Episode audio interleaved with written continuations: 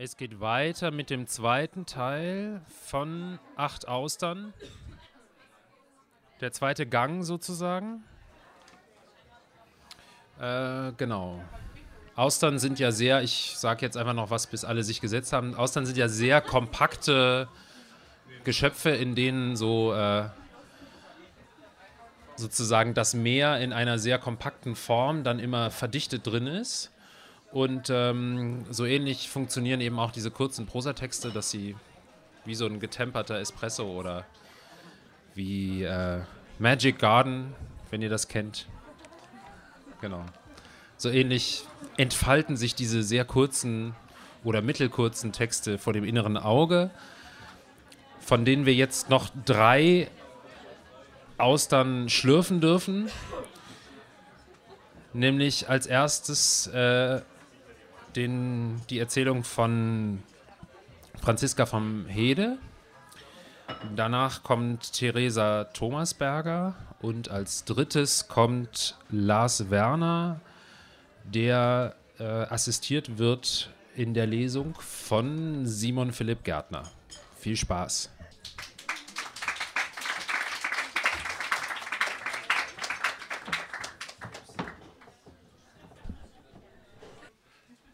Guten Abend. Talsperre.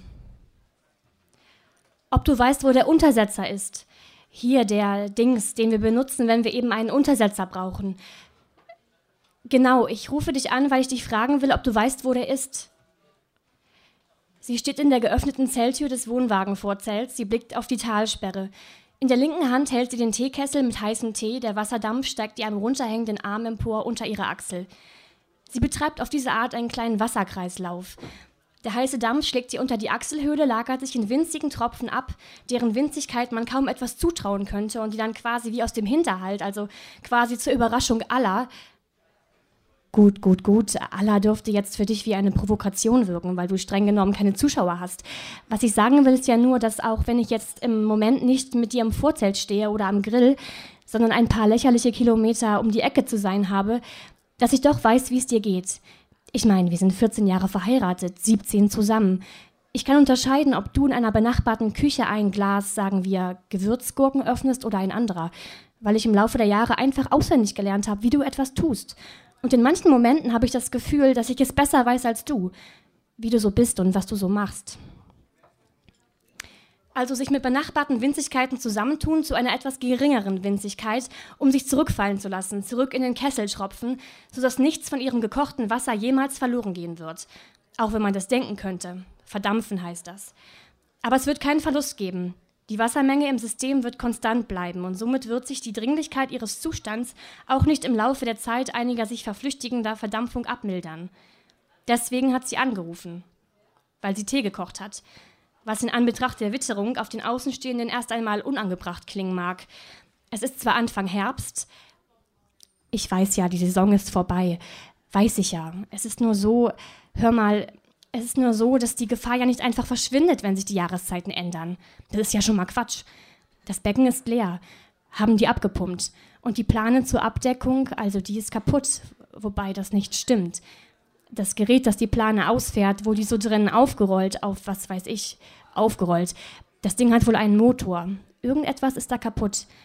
Jetzt ist das Becken eben leer und nicht abgedeckt. Zehn Meter tief, nicht abgedeckt. Es könnte etwas passieren. Sie haben das Bad zwar geschlossen, aber es gibt immer Verrückte, die unerlaubt. Da muss ich eben das Becken bewachen.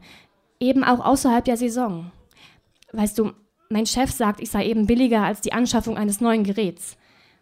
Ich zweifle das nicht an, hörst du, weil er eben mein Chef ist. Und es ist doch auch gut. Dass ich hier gebraucht werde, ist gut.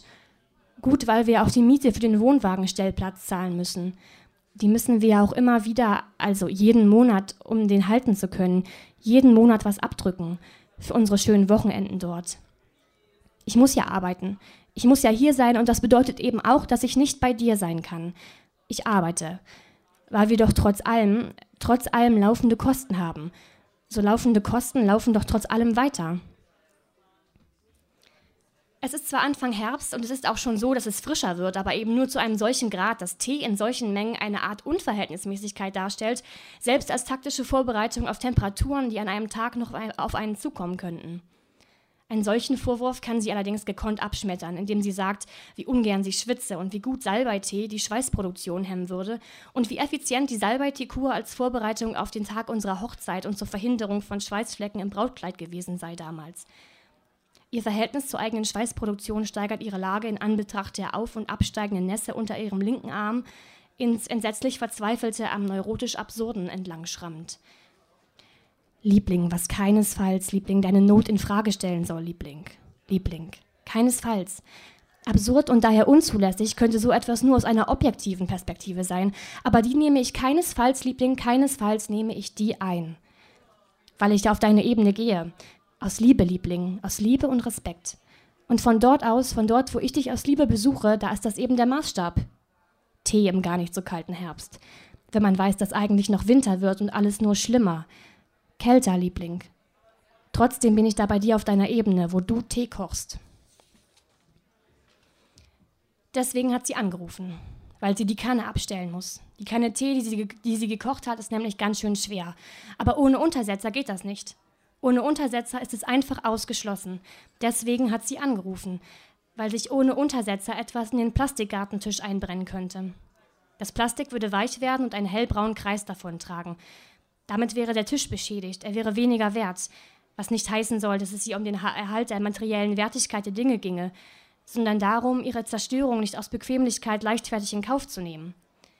Den Tisch in seiner Unversehrtheit beizubehalten, ist ihr über alle Maßen eine Herzensangelegenheit, damit man ihr keine Nachlässigkeit vorwerfen kann, die sich einmal einstellt, wenn eine erste kleine Abnutzung auf den lang ersparten Wildliederstiefeln auftaucht und man dann nach der dritten, vierten Stelle Schmutz vorschiebt, Schuhe seien eben Gebrauchsgegenstände.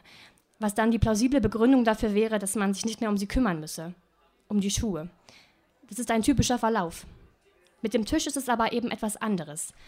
Die Wochenenden und Ferientage, an denen er so ausgesehen hatte, wie er eben aussieht, sollten nicht mit einer solchen Nachlässigkeit befleckt werden damit sich letztlich eben diese schönen Tage nicht im Grabe umdrehen, weil die sich verarscht fühlen und die Aufrichtigkeit anzweifeln, die ihnen anscheinend nur vorgegaukelt wurde, als es hieß, wie schön sie, also eben diese Tage gewesen seien.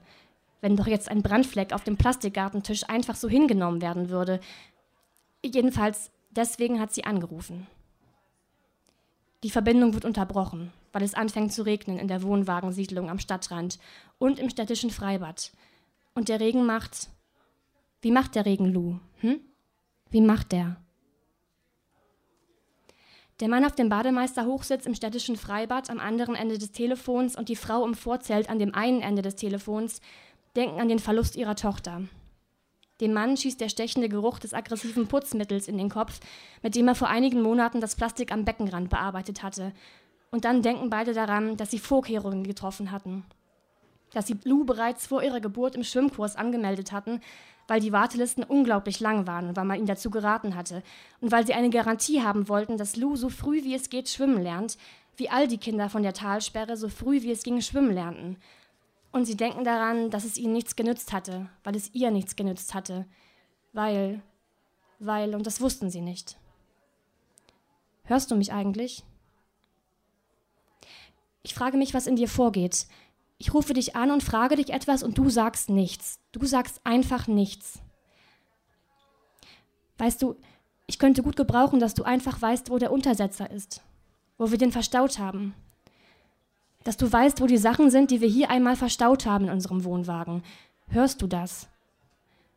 Weißt du, ich könnte gut gebrauchen, dass du hier wärst und dich nach dem Untersetzer umsehen würdest. Es hat angefangen zu regnen.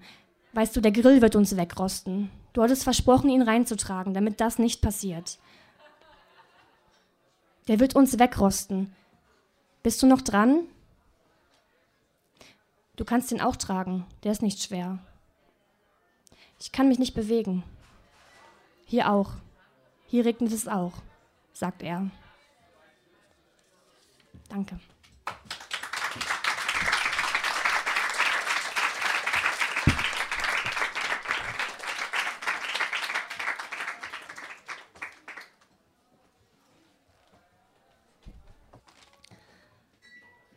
Wir denken uns eine Kindheit aus.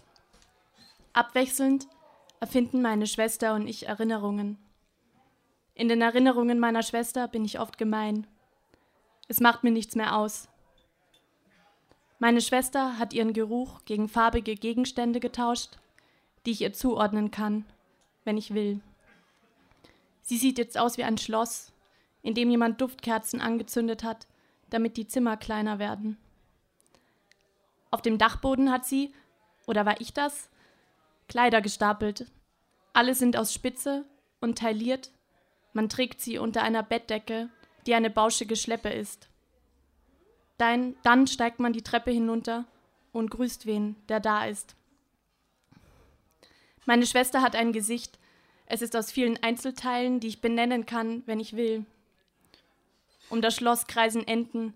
Sie fliegen dicht an den Buntglasfenstern vorbei, hinter denen Szenen stattfinden, manche in Badewannen, manche vor dem Plattenspieler, aus dem Mozart oder Neil Young kommt, und manchmal vor den Lautsprechern, an die der iPod mit dem kaputten Akku gesteckt ist, auf dem noch meine Playlist ist. On the Go, circa 2010. Er ist türkis wie die Augen, die Seife, die Röcke, die meine Schwester hat. Ich höre manchmal mit ihr meine Musik, in der alles enthalten ist, und wir frühstücken sehr gutes Brot, das wir in kleine Gläser tauchen, auf denen die Namen von Wiesenkräutern neben denen von Nüssen und Gemüsen stehen. Manchmal essen wir auch Honig, das ist uns am liebsten. Was eigentlich geschehen ist, kann keiner erinnern. Mir wurde auf jeden Fall zugetragen, dass das Uneigentliche, also das, woran sich wieder einmal alle erinnern können, an einer Bushaltestelle passiert ist, deren Trenngas von vielen dünnen Rissen durchzogen ist, so dass es aussieht, als würde das Glas von den Rissen getragen. Die Folgen des Ereignisses kann man jetzt schon in den Gesichtern der Menschen sehen. Die Gesichter verändern sich, sagen wir. Sie lachen mir mehr oder sehen öfter in den Wald in dem die Baumstämme ordentlich neben und hintereinander stehen. Den Wald hat jemand angelegt, an den sich niemand erinnern kann, aber nachdem Straßen benannt sind, als würde sich jemand für ihn interessieren. Ein Junge mit oranger Strickmütze geht an der Bushaltestelle vorbei und holt seinen Kaugummi unter der Zunge hervor. Er überlegt, ihn an die gebrochene Scheibe zu kleben. In der Musikschule klemmte ein Stück sauberes Klopapier zwischen Mauer und Trennwand der Toilettenkabine, um zu überprüfen, ob es noch da ist, wenn er das nächste Mal kommt. Er kommt oft. Es wird Winter und niemand verräumt sein Klopapier. Er ist glücklich, wenn er es sieht. Die Scheibe an der Bushaltestelle wird am 10. Jänner von einem verliebten Handwerker ausgetauscht. Er denkt an seine Freundin, die in der Musikschule arbeitet, in die der Junge geht während er die neue Scheibe einsetzt. Immer noch hat niemand erfahren, was in der Bushaltestelle geschehen ist, und die offizielle Version verschwindet langsam aus der Regionalzeitung. Man bereitet sich auf ein Fest vor. Die Musiklehrerin und der Handwerker wollen heiraten, aber erst wenn es nachts nicht mehr friert.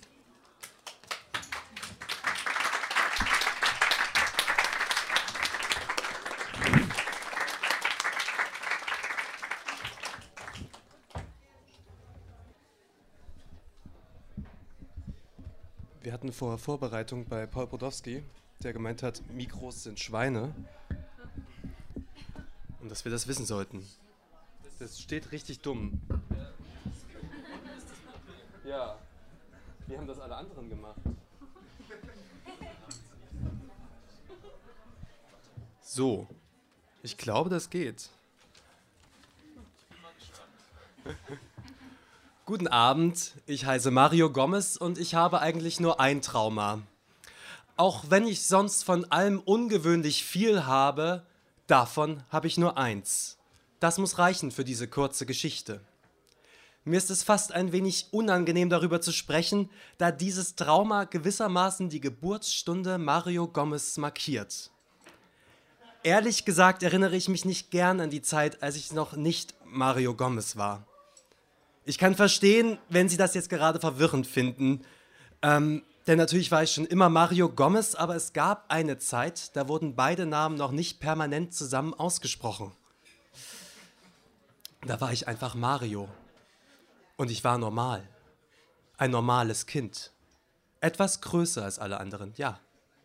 Schneller, geschickter, aber nicht viel. Nur eben so, dass man sagte, der Mario. Oder der Mario schon wieder. Auch klar, Mario halt. Es war noch nicht das aus zusammengebissenen gegnerischen Zahnreihen gezischte Mario Gomez, das angstvoll von Mann zu Mann gegeben wurde, bevor ich einen Ball durch ihre Abwehr, darüber hinweg, darunter hindurch zuerst angetäuscht und doch geschossen habe. Das Mario Gomez eines Spielkommentators nach einem Tor, begleitet von Musik und einem aufjubelnden Stadion. Das Mario Gomez der Einblendung am unteren Rand des Bildes, kurz bevor ich auf eine Frage antworte und unter dem völlig unnötig noch der Name meiner Mannschaft und gegen wen wir gewonnen haben steht. Mario Gomez. Ich spiele gegen niemanden, nur für euch. Das war alles noch ganz weit weg. Damals war ich nur Mario. Und so hätte es bleiben können, ja. Aber aus heutiger Sicht, nein. Denn es musste ja irgendwie Mario Gomez aus mir werden und ich bin mir nicht sicher, ob so wie damals alles lief, Mario Gomez aus mir geworden wäre. So ohne Widerstand. Ich werde ja auch bei jedem Spiel erst durch den Widerstand der Abwehr wieder zu mir selbst. Sonst wäre ich nur ein einfacher Mann, der auf einem leeren Rasen präzise Tore schießt. Mit dem Gegner aber wird daraus Mario Gomez. Aber damals hatte ich noch keinen Gegner, darum war ich auch nur Mario. Mein erster ernstzunehmender Gegner trat mir in Gestalt eines Mitschülers entgegen. Es war ein schöner Tag. Vor allem wegen des Sonnenscheins in den Blättern der Buchen, des Anfeuerns der Mädchen am Rande der Laufbahn, des Tons der Trillerpfeife unseres Sportlehrers, meiner Beine, die gerade über die Ziellinie laufen, vor allen anderen und deutlich vor diesem Jungen. Ich hatte schon gemerkt, dass mir dieser etwas kleinere Mitschüler nicht mit derselben Achtung begegnete wie die anderen um mich herum. Je freundlicher ich war, umso kränkender wurde sein Schweigen. Es war klar, dass das nicht länger so weitergehen konnte. Als er an jenem Tag, ganze fünf Sekunden nach mir ins Ziel kam, nahm ich ihn mir also beiseite, um endlich Frieden zu schließen. Macht ja nichts, sagte ich freundlich. Was? fragte er. Dass du nicht so gut rennen kannst, sagte ich. Na und? Dafür kann ich andere Dinge besser. Ach ja, ich war belustigt, nichts ahnt, dass einer der einschneidendsten Momente meines noch jungen Lebens bevorstand. Ich kann Gedichte, meinte der Junge. Ich kann Gedichte rezitieren. Das kannst du nicht. Du kannst geradeaus springen und sprinten. Gut, aber sonst kannst du nichts. Ich war verdutzt. Ja, aber nein, das war es noch nicht, was ich mein Trauma nenne. Der Junge blinzelte mich an, und als von mir keine Antwort kam, lachte er über irgendetwas direkt neben meinem Gesicht und ging. Ich aber beschloss noch am selben Nachmittag auch gut in Gedichten zu werden. Also trötelte ich nach der Deutschstunde ein wenig, um als letzter im Klassenraum zu sein, und ging dann zu meinem Lehrer, der gerade die Aufsatzpapiere in einen Hefter schob und fragte ihn, welches Gedicht denn gut oder genauer das Beste sei. Mario, Gedichte? Ja, Herr Kladenbreck, sagte ich. Was willst du denn mit einem Gedicht? Es gut können. Oh, schön. Na dann lern halt den Zauberlehrling von Goethe. Eine Frage hätte ich noch, Herr Kladenbreck. Ja, was denn? Wo kann man Gedichte denn? Wo man sie. Jetzt war er völlig verwirrt. Wie eine Faust ballte sich sein Gesicht um seine kleine Brille zusammen. Ja, wie man sie anwendet, sagte ich. Sie haben nicht unbedingt einen Nutzen, also man kann nichts mit ihnen gewinnen? Ach so. Ja, du kannst das Gedicht bei der Schultalente-Show vortragen und wenn es halt ganz gut ist, gewinnst du und es gibt dann eine Urkunde und du kommst auch in das Tagesblatt. Nur ich? Ohne eine Mannschaft drumherum oder ein jemand auf dem Treppchen neben mir? Er schaute mich unsicher an, ob noch was käme, und ich entließ ihm mit einem Nicken. Eilig ging er aus der Tür und ich stand allein im Klassenzimmer. Schon begann ich etwas besser zu verstehen, warum der Junge so schlecht in Sport war, wenn es so viel zu gewinnen gab. Also begann ich zu lernen. Den Sport ließ ich in den kommenden Wochen zwar nicht ganz aus dem Auge, aber egal wo ich war, war das Gesicht, Gedicht mit dabei. Das Anfeuern der Mädchen am Rande der Laufbahn. Es war sehr schön, aber danach konzentrierte ich mich auf das Blatt Papier mit den Zeilen darauf. Das Fußballspielen. Es gelang mir weiterhin sehr gut, aber nach jedem Spiel holte ich den schon zerknitterten Ausdruck aus meiner Sporttasche, um weiter zu lernen. Auf meinem Rad schrie ich die Zeilen in den Wind. Beim Dauerlauf arbeitete ich an der Betonung. In der Bibliothek fand ich Bücher über Gedichte. Mit deren Hilfe entdeckte ich Hebungen und Senkungen in den Zeilen. Und eines Nachts stieß ich beim Schalten durch die Kanäle auf eine Art Talenteshow nur für Dichter, die in einem kleinen Ort in Österreich stattfand. Gebannt verfolgte ich die Handbewegungen und Betonungen der Profis und prägte mir alles genau ein. Dann übte ich vor dem Spiegel bei wichtigen Textstellen in die Luft zu stechen und mit der Stimme das nach oben zu gehen. Wenn für den Zauberlehrling etwas schwierig wurde, machte ich die Stimme tief und schaute geheimnisvoll. Und bei plötzlichen Wendungen machte auch ich unvorhersehbare Bewegungen. So halfen mir die Gedichte schließlich auch beim Fußball, wenn der Gegner auf mich zurannte. Wenn ich in diesen Tagen den Ball ins Tor legte, kam es sogar vor, dass meine Gegner hörten, wie ich sollen seine Geister auch nach meinem Willen leben, flüsterte. Und nun sind wir also ganz dicht dran an meinem Trauma. Noch immer ist alles ganz nah, wie ein Ball, der über dir in Richtung Tor fliegt. Mit der Hand darf ich ihn natürlich nicht greifen, aber auch für einen Kopfball oder Fallrückzieher reicht es nicht mehr. Er ist so weit weg und gleichzeitig so nah, dass man nur noch zuschauen kann, wie es geschieht. Wie der Tag, an dem sich alles änderte, sogar der Sprecher.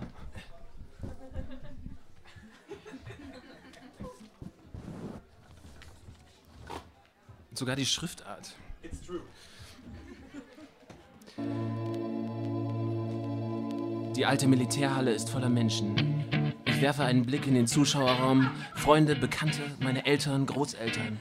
So vollständig waren die alle noch nie. Noch nicht einmal beim Kreisligaturnier. Dieses Gedichte können muss scheinbar etwas ganz Besonderes sein. Ich weiß nicht warum. Es ist ja ganz leicht, Gedichte zu lernen. Meine Augen suchen weiter in der Menge nach dem Jungen.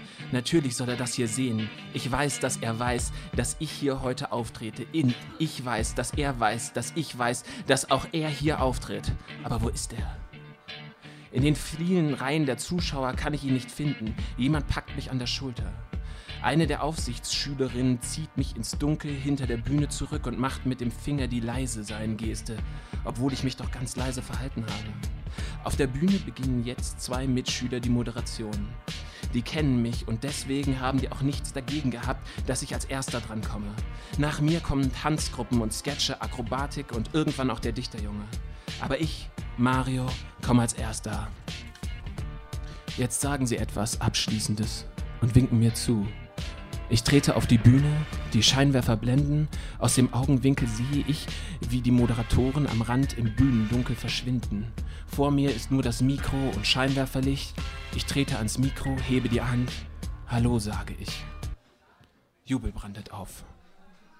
Wie eine Welle ergießt es sich über mich und wird immer lauter. So laut, dass ich gar nicht mehr weiß, wohin und dann unglaublich langsam das Gleichgewicht verliere. Aus dem Jubel wird Lachen. Verwirrt stehe ich wieder auf und irgendwie ist das Lachen gar nicht so lange da. Man kennt mich ja. Warum sollte man auch lange lachen über einen Hallo? Also trete ich wieder ans Mikro und sage, hat der Zauberlehrling, äh, der Zauberlehrling von Goethe. Dann gucke ich. Denn so baut man Spannung auf. Man guckt kurz und sagt nichts.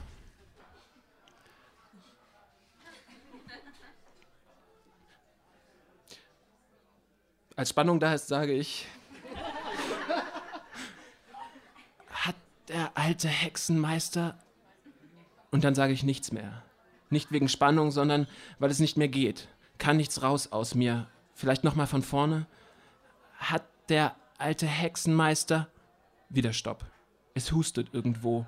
Eine Menge ist still, sehr laut. Nein, das sind keine Tränen, die ich da im Gesicht merke. Das ist jetzt Schweiß wegen der Scheinwerfer. Von der Seite kommt jemand, aber ich bin doch nicht fertig. Das Mädchen, das mich vorhin ins Dunkel zurückgezogen hat, ist jetzt neben mir. Es ist okay, Mario, sagt sie. Ist nicht schlimm. Sie will mich gerade bei der Hand greifen, um mich mitzunehmen. Da wage ich es ein letztes Mal, trete ans Mikro und sage, sich doch einmal wegbegeben. Hinter mir macht sich auch das Mädchen daran, ganz schnell die Bühne zu verlassen und ich fahre endlich befreit fort. Mache Wendungen und Spannungsbögen, springe nach vorne, senke die Stimme, fahre plötzlich nach oben und habe sie alle in der Hand. Und dann, als es fertig ist, gehe ich von der Bühne. Die beiden Moderatoren kommen mir entgegen und schauen mich ungläubig an. Sie gehen an mir vorbei und ich höre, wie sie hinter mir Mikro, ans Mikro treten. Mario Gomez, meine Damen und Herren, Gewaltiger Applaus brandet auf und ich weiß, dass ich gewonnen habe. Lächelnd gehe ich durch Schulterklopfen und anerkennendes Nicken der anderen Showteilnehmer in den Umkleideraum und dort sitzt der Junge und rollt sich gerade eine Zigarette. Ich stelle mich vor ihn und sage, Tja, was sagst du jetzt? Er schaut verwirrt hoch, leckt die Zigarette am Rand, dreht sie zu und sagt dann, Entschuldigung, wer bist du? Was? Fassungslos schaue ich ihn an. Na, ich bin's, Mario. Mario Gomez.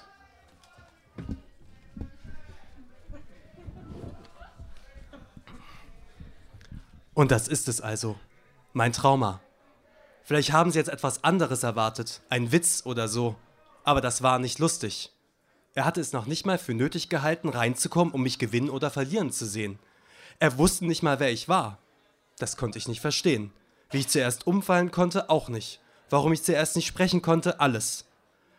Und ich nahm mir vor, dass ich von nun an nur noch Dinge tun würde, die ich ganz sicher verstehen würde. Und dass ich alle anderen Dinge nicht mehr tun würde. Dass ich nicht mehr umfallen würde, wenn eine Menge jubelte. Dass ich nicht mehr sprachlos würde, wenn ich dran wäre, etwas zu sagen. Und dass man müsste, wer ich bin, wenn mein Name gesagt wurde. Und da niemand weiß, wer Mario ist, wenn Mario gesagt wird, musste es Mario Gomez sein. Nie wieder sollte jemand, wenn Mario Gomez gesagt wird, nicht wissen, wer das ist. Und so kam es dann ja auch. Danke.